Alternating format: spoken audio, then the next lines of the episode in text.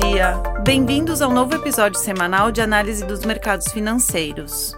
Hoje, dia 24 de outubro de 2022, falaremos sobre tendências recentes dos mercados e de suas implicações para nossos investidores.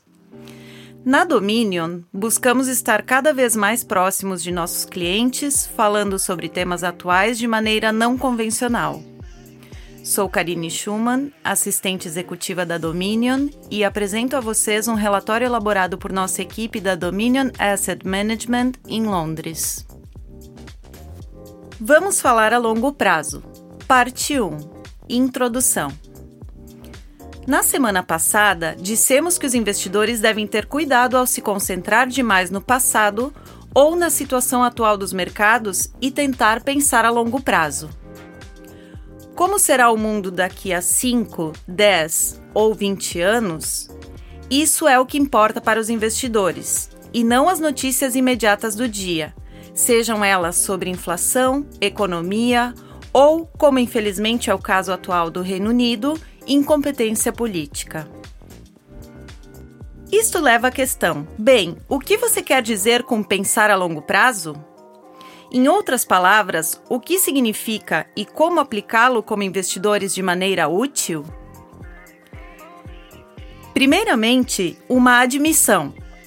Prever o futuro é difícil, realmente difícil. Prever com precisão o clima com mais de uma semana de antecedência está além da capacidade dos supercomputadores mais poderosos do mundo. Para usar outra analogia infeliz do Reino Unido, prever quem será nosso primeiro-ministro na próxima semana está além da capacidade dos supercomputadores mais poderosos do mundo. Se prever o futuro é tão difícil, como podemos sentir-nos confortáveis investindo a longo prazo?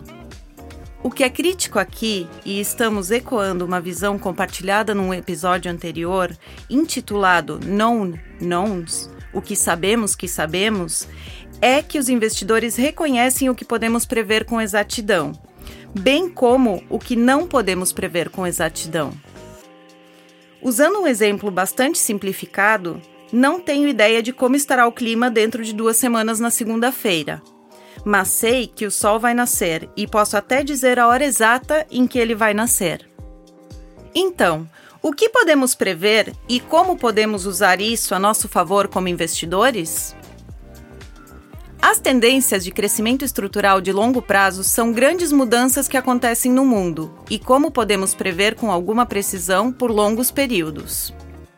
Se pudermos identificar os prováveis beneficiários dessa mudança, podemos, em alguns casos, investir nesses modelos de negócios vantajosos e, em teoria, nos beneficiar da mudança estrutural que está ocorrendo a médio e longo prazo.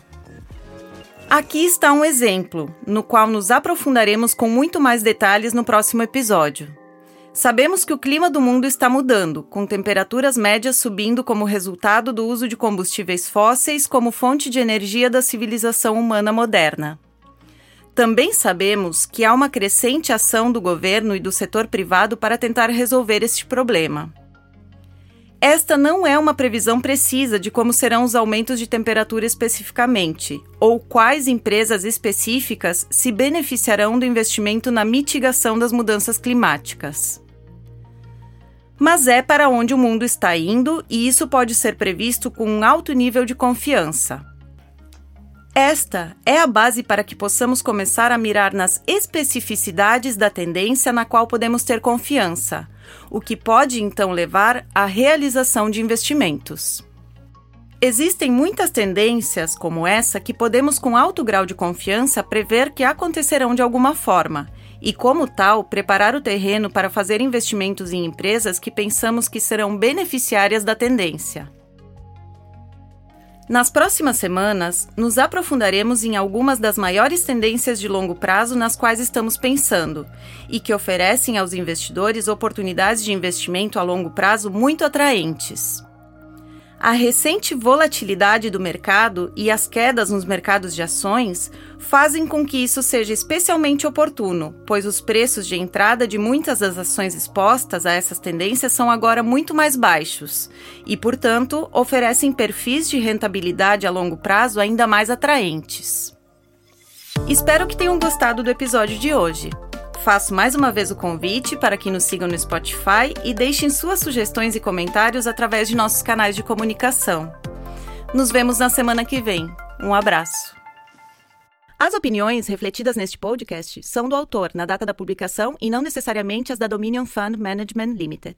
O conteúdo deste podcast não pretende ser uma assessoria de investimento e não será atualizado depois da publicação. Imagens, vídeos, citações de literatura e qualquer material que possa estar sujeito a direitos autorais são reproduzidos total ou parcialmente neste artigo com base no uso justo aplicado a reportagens de notícias e comentários jornalísticos sobre eventos.